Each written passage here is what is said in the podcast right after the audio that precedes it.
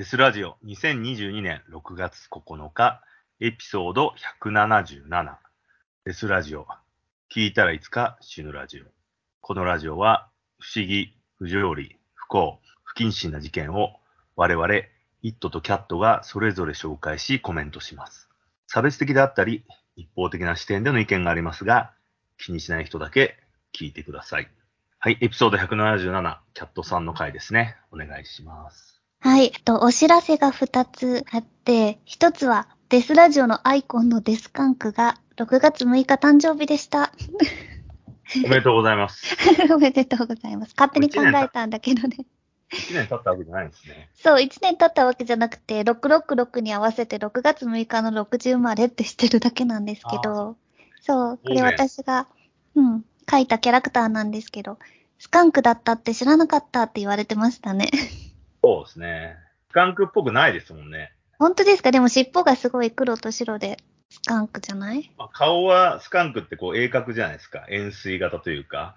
ああ、もっとシュッとしてるのか。そうそうそう。鼻ペチャじゃないのか。顔が,、違いますね。タヌキっぽい。あなるほどね。と、二つ目は、と、YouTube の動画に出ました。あ、おめでとうございます。そうなんです。このポッドキャストを飛び出て、動画に出ちゃいました。ガスマスクで出ました。で、もしまだ見てない方いらっしゃったら、トカゲ堂ホラーチャンネルで検索してみてほしいです。と数字の10に影送りの影でトカゲ堂エンターテイメントのホラーチャンネルの中の真夜中の階段っていうシリーズです。DVD にもなるそうです。階段語りがメインの番組だそうですが、なぜか私はトゥルークライム、本当にあった殺人事件の話をしています。もうデスラジオ、そうです、そうです。全然階段の話はしてなくて。何でもありなんだ。何でもいいよって言,、うん、言ってもらって、デスラジオでもう話した話なので、デスラジオのリスナーさんだったらもう知ってるってなっちゃうかと思うんですけど、よかったら期間限定で YouTube に上がってるので見てみてください。面白いですね。階段、だから階段のジャンルが広いっていう部分の寛容さはあっていいですよね。そうですね。なんか何でも、あの、階段じゃないんですけどいいですか？ってすごい何回も言ったんですけど、いいですよ、みたいな。それは多分さ、あの、うん、階段の定義である幽霊が出るとかどこでもよくて、うん、私が怖いと思ってる話が階段だからね。そうまあ、そういう定義が正しいわけじゃないですか。うんうん、私が今から怖い話をしますよっていうのが階段だから、それすごい正しいますね。はいはい、なんか偉そうにさ、あれは階段じゃないとかって仕切る奴らがいるけどね、そんなやつファックオフだからね。ねと思って。ちなみに、キャットさんってなんで出ようとしたんですか？あ、なんか声かかったんですよ。うん。ああ、じゃあもう自分のビジュアルを晒してもいいっていう。ああ、いやいや、いや、私でも顔出したくないから、ポッドキャストでやってるのだからガスマスク被りたいですって言ったら、それでもいいですよって言ってくれて。えー、だから目ぐらいしか。でも動画だと目も映ってない。うん、まあまあまあ。ちょっとね、そういう宣伝、デスラジオ宣伝としては。そうですね。戦略していってるそう。で、あとあの、デスラジオ T シャツ着てたから、またちょっと問い合わせも来て、ああ、なるほど。増刷かけようかと思ってます。黒バージョンも作ろうと思ってる。ああ、いいっすね。えー、うん。それでね、ちょっとでも、えー、ね認知が上がればいいのかなっていう気はしますね。そうですね。これやった時でも割と手術の直後で腕が全然上がらない時だったんですよね。へえでも頑張ってやりました。そうで見てくれた人がコメントでデスラジオのイベントがもし開催されたら、みんなガスマスクで集まりましょうって言ってくれて、あそれ実現したらめっちゃいかつい集団ですよね。まあ、カルトのね、集会、ミッサみたいな感じで、それも面白いかもしれないですね。で、ちょっとガスマスクでの集合写真撮れたらいいなと思いました。はい。ね、あとは紙でね、ガスマスクみたいなのをね、作ってね、紙マスクで、うんうん。無料で配布してね、あ、いいですねつ。けるとかでも全然いいですよね。はい、おでこに死って書いてね。そうそうですって書いて。はい。さて、えーアメリカのジェンダー問題を結構追っかけてるんですが、はい。まあ最近もいろんな事件が起こってるのでちょっとまとめました。一つ目のニュースは、パスポートの自分の性別を書く欄に、フィメールの女性でも、メールの男性でもない、X って書いたパスポートがコロラドで初めて申請されたらしいです。初通ったっていう。はい。ちょっと、どう思います？いや、俺、性別欄とか不要じゃねえのっていう気はするんだけどね。そっか。あの、多分これってさ、昔の従来の写真でしか人を認識する方法がなかったから、うん。文章で書かしてるっていうことであって、うん。全部さ、あの、指紋とかさ、なんつう、手首の、あの、銀行でやるみたいな、うん文様みたいなのを IC でさ、読み込ましときゃいいじゃんってだけだよね。そっか、個人を判別できる、もっと確かなものがあるわけだから、そうですよ。それを登録しとくってことですね。そう。爪とか紙とかを提供しといて、うん紙一本抜くとか切って、それで判別すればいいだけじゃん、ね。確かに。そしたらその人が女から男になってまた女に戻っても、一緒だもんね。そう。まあそうですね。確かに確かに。って思ってます。あと目の網膜っつうの？うんそれとかさ、要するにね、個人を変え認識でるタグがあればいい。そうです。そうですね。目の白いとこはタトゥー入れられるけど、それでも変わらないですもんね。そうそう。あ、でも目の色変ええた人いたね。青い目にした人もいた。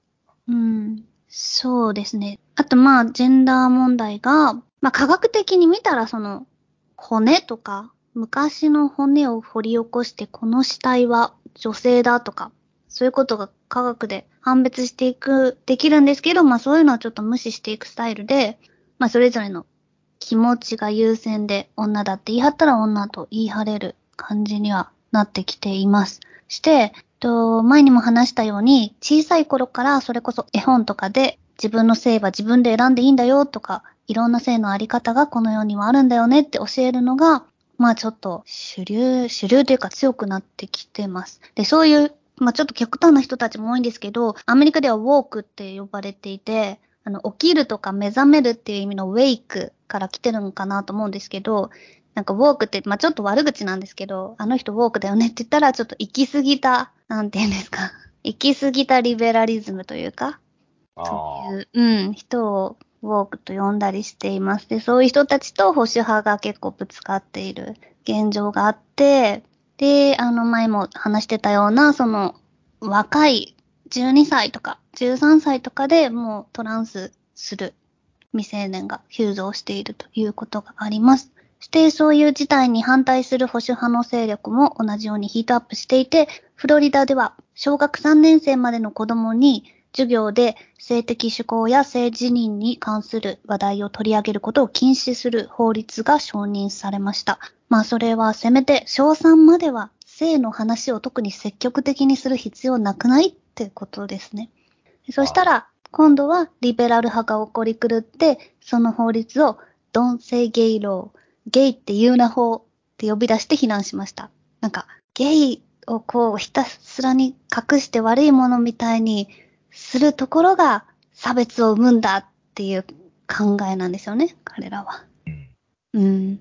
えー、まあ、こんな風にジェンダー問題に関して、現在のアメリカは真っ二つに分断されているんですが、大手企業たちも続々とどっちかのスタンスを表明するっていうのが流行っていて、ディズニーもこれに乗っかり、リベラルと一緒になってこの法律に反対したんですね。でディズニーはゲイの主人公とかをこれからどんどん作っていく方針だから、そしたらフロリダ州が、これまでディズニーワールドが、あフロリダにあるんですけど、受けてきた特別な税率待遇をやめさせるとか言い出して、それに対してリベラルが報復する気か、みたいになって、こう、本当に大きなジェンダー戦争がヒートアップしております。はい。さらには最近保守派のマット・ウォルシュが過激派リベラルの人たちに突撃インタビューして困らせるっていう What is a woman? 女性とは何かっていうタイトルのドキュメンタリーを作って、まためっちゃ喧嘩になってます。競輪の競技でもまた1位と2位が両方トランスだったとかあるし、ね、もう本当に過渡期なだけに本当に私は目が離せないなと思って見ております。そうですね。今一番、こう、ホットな話題ですよね。ね特にアメリカで。ううんん。これでも思うんですけど、いわゆるそのジェンダー問題って根本的に何なんだろうと思ってて、うん。ジェンダーを認識するのって結局、あの、人と繋がりたいからですよね。うん。た前も話したと思うんだけど、前も話しましたよね。なんか個人だったら、関係ないもんね。そうそう。無人島に一人で生まれて一人で死ぬんだったら、自分が何でもいいわけですよね。そう。ジェンダーとかどうでもいいわけじゃないですか。うんうん。単に自分がさ、性欲に悶々とするかもしれないけど、それは男性でも女性でも関係ないからね。うん。だからさ、人がたくさんいるから、その中で自分の立ち位置をっていうことですよね、きっとね。そうですね。うんうん、確かに。だって別にさ、あの、いわゆるバイっていう男性でも女性でも OK で性欲を満たせればっていうんだったら、別に自分の立ち位置とかあんま言う必要ないのにと俺思うんだけど、だからバイの人ってなんだろうと思ったりするんだけど、うん。それを主張したいっていうことはさ、やっぱり承認欲求と自意識過剰な部分ですよね。自分の名刺として使いたいっていうね。そうね。いや、本当にその辺本当こんがらがってきますよね。この What is a woman っていう女性とは何っていう問いかけだって、この、あ、私は体は男だけど女性だと思ってるってなって、じゃあ女性だって言ったら、じゃあ女性のくくりの中に男の体の女性も入るし、なんかこう大きくなっていくじゃないですか。うん。で、結局じゃあ、なりたいその女性っていう頭の中にある、女性になりたいっていうその頭の中にある女性っていうのはどういうものなんだろうって。すごいい広かったら。から多分性性欲の発散だけじゃないのかなっていう突き詰めると。うん。な気がするんですよね。あのー、なんつったらいいんだろう。要は男性性がさ、要はチンコが立たない人ってさ、女職になったりするのかなと俺思うわけですよ。うんだ。から男性性器での快楽がないから、女性的な喜びを得ようとして、受けになったりするのかなっていう。それって、でもさ、そういうのは別にどうでもいいんだけど、結局なん、なんなのか本質はって考えると、やっぱ快楽の欲求だよね。あと人、うん人に触られたいとか、そう。そっそちなんだっていう。ここの主張が強いのかなっていう気は、ちょっと俺はしますね。確かに。で、普通自分の性癖とかそんななんか人に大声で言うようなことじゃないのに、今このビッグウェーブは大声で言おうぜっていう感じですよね。で、それがやっぱり子供たちにまで、子供たちのプライドパーティーみたいなところで、本当に裸の男の人たちが踊ってて、それを子供に見せて教育するっていう、まあ、なんか変なことになったりしているので、面白いなと思うんですけど。多分趣味がないのかなと思っちゃうんだけど。没入する趣味がないから多分それが趣味なんだろうけどさ。うーん。まあね、ちょっと周りにす友達とかではいないので、あちょっとわかんないんですけど、うーん。俺はなんかあの最近ゲイ界隈に突入してるんで、うん。ゲイの人たちと話するんですけど、うん。やっぱりね、なんかこう、引け目がある人が多いのかな。攻撃は最大の防御みたいなうん。主張、話し方をする人が多いんで、やっぱりね、なんか心の問題なのかなっていう気もしないでもないですね。だから心の問題なんだから、大声で叫ぶ必要はないのに、それしか多分、その本人たちが人生で生きていて、訴えるものがな、主張するものはないのかなとか、勝手な邪推をしたりしてますね。別にもっと面白い話とかできるわけじゃないですか。うん。それしかしないっていう。それ以外ないっていう。なんか、そういう感じはありますね。だからまあ平和な時代なんですよね。そう。それは確かに本当そうですね。戦争中やこれやってられないからね。そう。そういうことす。です。確かに。だから、その平和だからみんな自分のアイデンティティを主張しようぜっていう風になってきてるのかなっていう。気はしますね。だから、そこがでかく出てるっていうことは、あんま人種問題とかも引っ込んできてる、引っ込んではいないんだけど、声高に言われないから、それはそれでいいのかなっていう気もしますけどね。はいだけど、ディズニーがさ、これから、あの、バズ・ライトイヤーって今度映画やるんだけど、それ、バズがさ、ゲイだからね。うん。多分第一弾じゃない？ピクサーの。そういうキャラをさ、出して、俺としては、多分さ、ゲイの人たちもこういうアニメに出てんだから、悲しい気持ちに、鬱にならないでっていうことを言いたいんだろうけど、自信を持っていいよっていう。うん。でもね、なかなかね、その辺って難しいよね。そう、多様性はね、ほんと小小人とかさ、NF1 の病気の人とかさ、出すのかっていう話だもんね。いや、だから、言ってしまうと、今、キャットさんがすごくいいこと言われてしまったんですけど、うん。要はフリークス扱いじゃないですか。うん。言ってしまえば。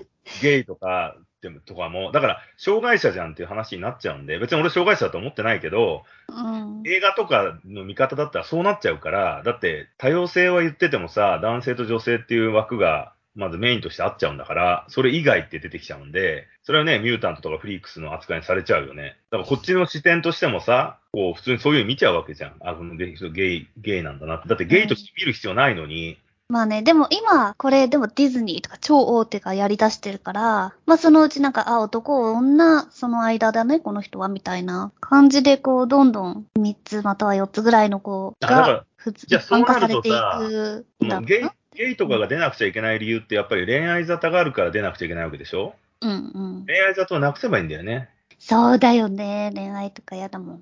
そ したら、その主張、ジェンダーの主張する必要ないわけだからね。確かに。そそ。れを入れたいがために、そうしてんのかなってやっぱ思うよね。確かに。でじゃあ、その先の行き着く先は、やっぱ子供を作って、その国の人口を増やせってことだろうからね。うん。そうですよね。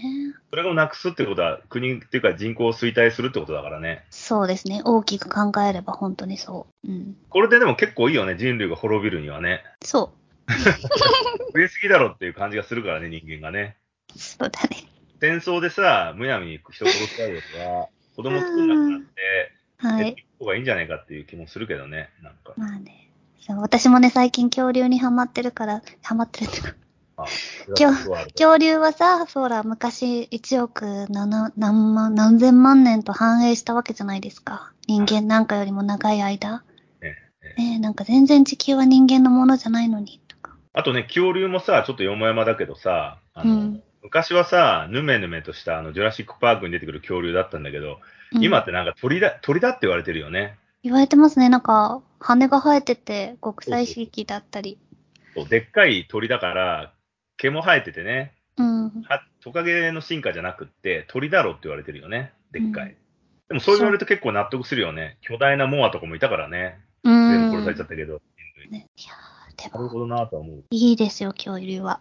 なんか最近だって私たちが小さい時に、この恐竜が最大って言われてた大きさ、多分25メートルぐらいだったと思うんですけど、最近、アルゼンチノサウルスっていうやつは45メートルあったとか言われ出してるんですよ。ああ、すごいですね。45メートルだよ。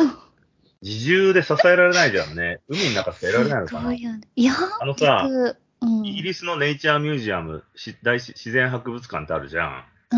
うん。あそこにさ、あのー、ブロントザウルスだったか、ちょっとど忘れしたんですけど、巨大な恐竜の化石があるんですよ。ええもう1階から2階まで、もうぶち抜きなので、だでかいから。その25メートル級なんで、うん。でも自重で支えられないじゃん、でかすぎて。だって尻尾も首も超長いんだよ。そう、あれはバランスを取るために尻尾と首だろだがと思うんだけど、長いけど。どんだけカロリーそうだよね。足とかね、どうなってるんだろうと。と。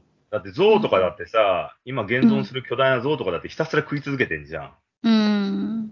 らそれぐらい食ってないと、その体を維持できないからね、カロリー消う費で。んうん。ちょっとね、不思議な世界ですよね、その、うんそれを考えるとね。二酸化炭素が増えるとでかくなんだっけ？なんだっけ？酸素が増えるとでかくなる。あ、酸素濃度が高かった。そうじゃない？多分。だから、これからオゾンホールが出てさ、地球温暖化だ。うんうん。地球温。暖化が作れば、地球温暖化が進めば、ね、酸素とか濃厚になるから、ね、巨大化していくんじゃない？だって、その前、恐竜の前とか考えたら、もうそもそも二酸化炭素が多かったわけじゃないですか。そうそうそうで、酸素は毒だって言って植物とかが栄えたから、もう本当になんかね、人間基準で考えるのって良くないなって。うん地球温暖化が進めば多分二酸化炭素も増えるじゃん。暑くなるから。うん。で、氷が溶けてさ、そうするとみんな巨大化してって面白くなるかもね。人類も10メートルぐらいになったらいいじゃないですか。巨人、オーディーンとかさ、巨人みたいな、そうだね。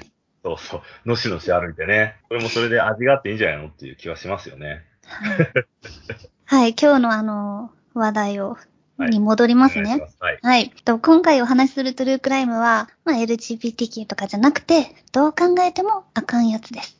世の中には靴フェチのブルードスとかもいましたし、オリエンタル工業のお人形にしか惹かれない人もいると思います。その辺は、ブルードスみたいに、まあ、殺人とかを犯さない限り OK だけど、今回の性癖はタブー中のタブー、えーあかんやつを行こうと思います。しかも、今回はイットさんの好きなクソ田舎の話です。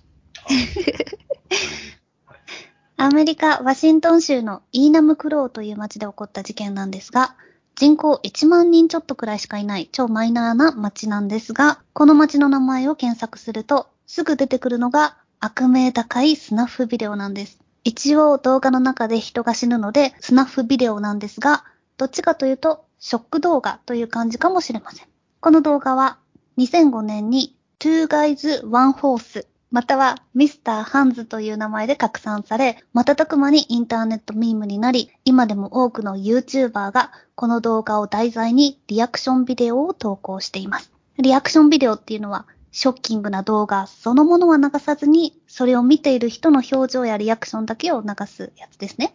なんか YouTube で多分流行ってると思います。Two Guys One Horse っていうタイトルなんですが、まあこれも有名な Two Girls One Cup とか、うん殺人鬼ルカ・マグノッタの猫殺し動画 One Lunatic One Ice Pick とか、ウクライナ21のホームレス撲殺動画 Three Guys One Hammer とかもそうであるように、ショッキングビデオによくある名前の付け方です。Two Guys One Horse はタイトルからわかると思うんですが、中間 AV なんですね。え馬と男がやってるっていう。アウトですよね。イーナムクローに住んでいた飛行機とか作っているボーイング社の社員だったケネス・ピンヤンという男は仕事も家庭もあって二人の子供もいて表向きにはちゃんとしてたんですがその裏でミスター・ハンズという名前で中間ポルノを作ってはネットにアップしていたんです。ハンズってハンド、手の複数形で、その名前の由来ははっきりしていませんが、馬の体長を測るときに、センチメートルとかじゃなくて、ハンズ、手のひら1枚分っていうこう単位を使うことがあるそうなんです。だからもしかしたらそこから来てるのかもしれないです。2005年7月、45歳のケネス・ピンヤンは、ビッグディックという名前のオス馬のペニスを自分のアナルに入れてセックスするところを友人に撮影させました。まあ、そしたらまあ普通に考えたらわかると思うんですが、馬のペニスとかめっちゃ長いし太いじゃないですか。ね。人間に比べて。はいそれが直腸をつくんだから、もうギャーって感じです。ですごく短い動画で、音とかあんまり入ってなくて、裸の男の人が待ち構えてて、まあ、そこにギンギンの馬が来て、動画を撮ってる人が入れる、馬が入れるのを助けるみたいな感じですね。で、まあ、うんポルノでありますよね、それ。あるみたいですね。そうそうあるんですこれ、だからこれだけは見ちゃったけど。結構拡張作業はしてるんですよね。やってない人じゃないから。うんだから本人たちはもうその仕様が全部終わってて、バージョンアップが済んでて、気持ちよくなれる体制になってるんですよ、きっと。すごいよね。私そんな世界が、なんかまあ若干その循環っていう言葉も知ってたし、馬とやるっていうのもなんかあるんだなって思ってたけど、本当にこんなに多分詳しい人は詳しい世界なんだなってちょっとびっくりししましたよ。だってその馬のサイねズやばい。うん、犬はまだなんか、いや、馬でかい。そう、な、この直腸をまっすぐ、だって腸ってさ、ぐにぐにしてるじゃないですか。はい。折れ曲がってるじゃないですか。あれをこう、まっすぐの距離を伸ばすっていうか、なんていうんですか。いや、でも人間は何でもできるんじゃないですか。やばい。よ。だって昔はさ、サーベルを口の中から胃まで突っ込んだりしてたんだからあ、れ本当にやってたの？いや、それはできるやつがいるでしょ。上ができるんだから下もできるでしょ。あれ本当にやってたの？あれ超かっこいいですよね。あれできたらめっちゃかっこいいですよね。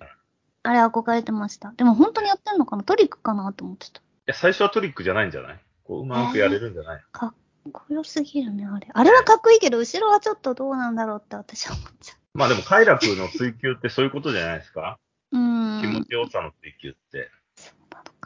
そうそう、それでまあ、馬の全部入るのはさすがに無理でしょうって思ってても、なんか本当に入っちゃうっていう動画です。ああと、でちなみに、ちょっうんと追記で思い出したんだけど、馬の、その、陰茎ってさ、人間の拳ぐらいでしょ、男の。えわかんない。もっとでかいじゃん、わかんない。そうかなあの、映画のファイトクラブでさ。映画のファイトクラブでさ、うん。ブラッド・ピットがさ、なんか、ゴム手袋してやってるシーンとかあったからさ、今忙しいんだみたいなこと言ってるシーンがあったから、うんだからね、みんな努力すれば結構、拡張ってできんじゃないのっていう。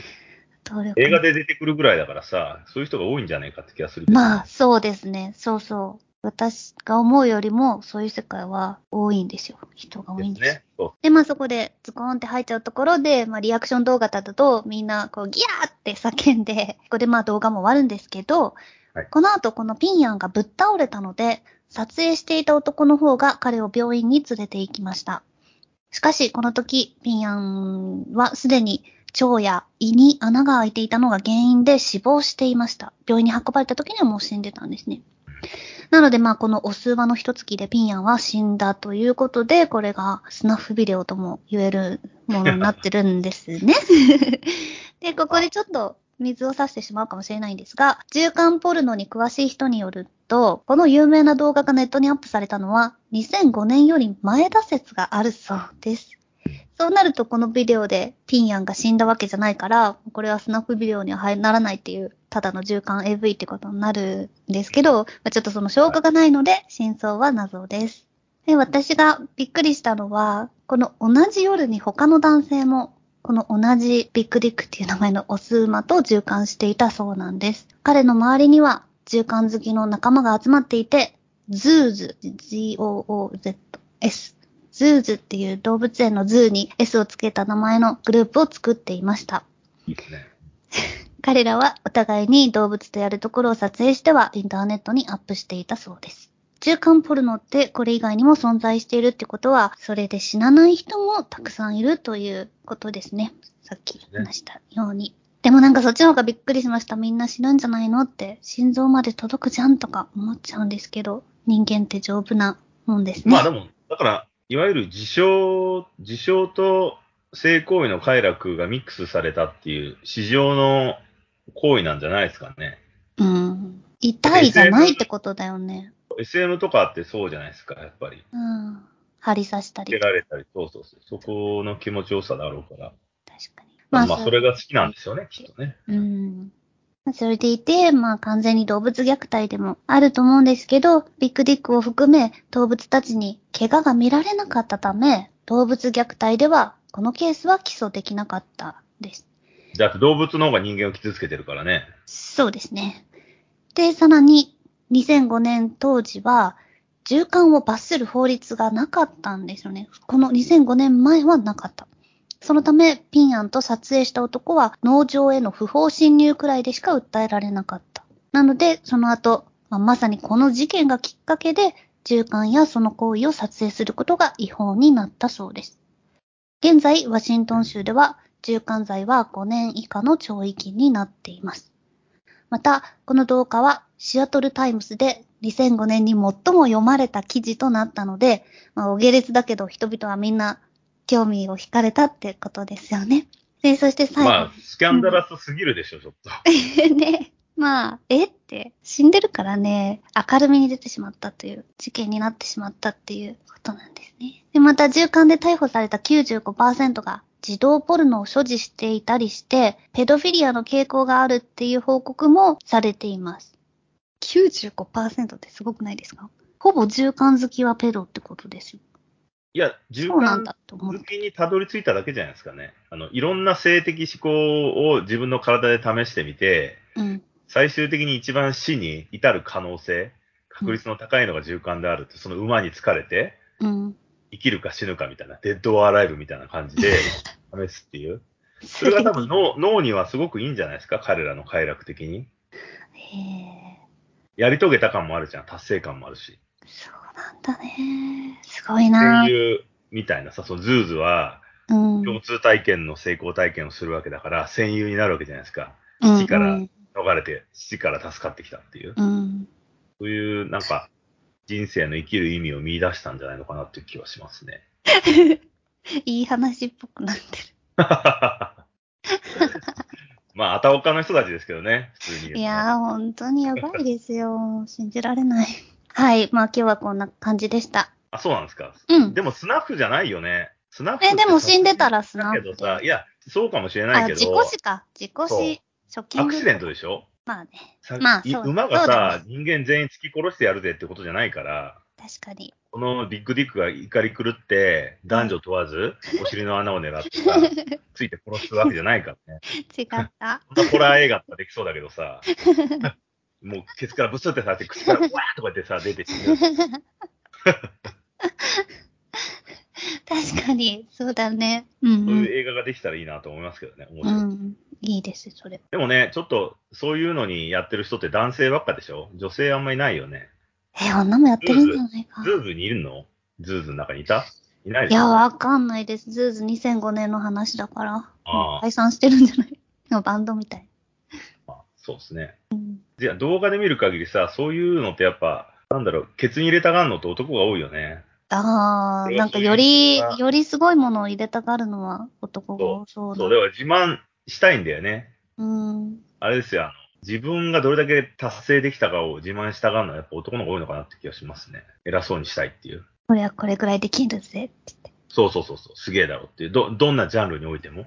うん。競争心だ。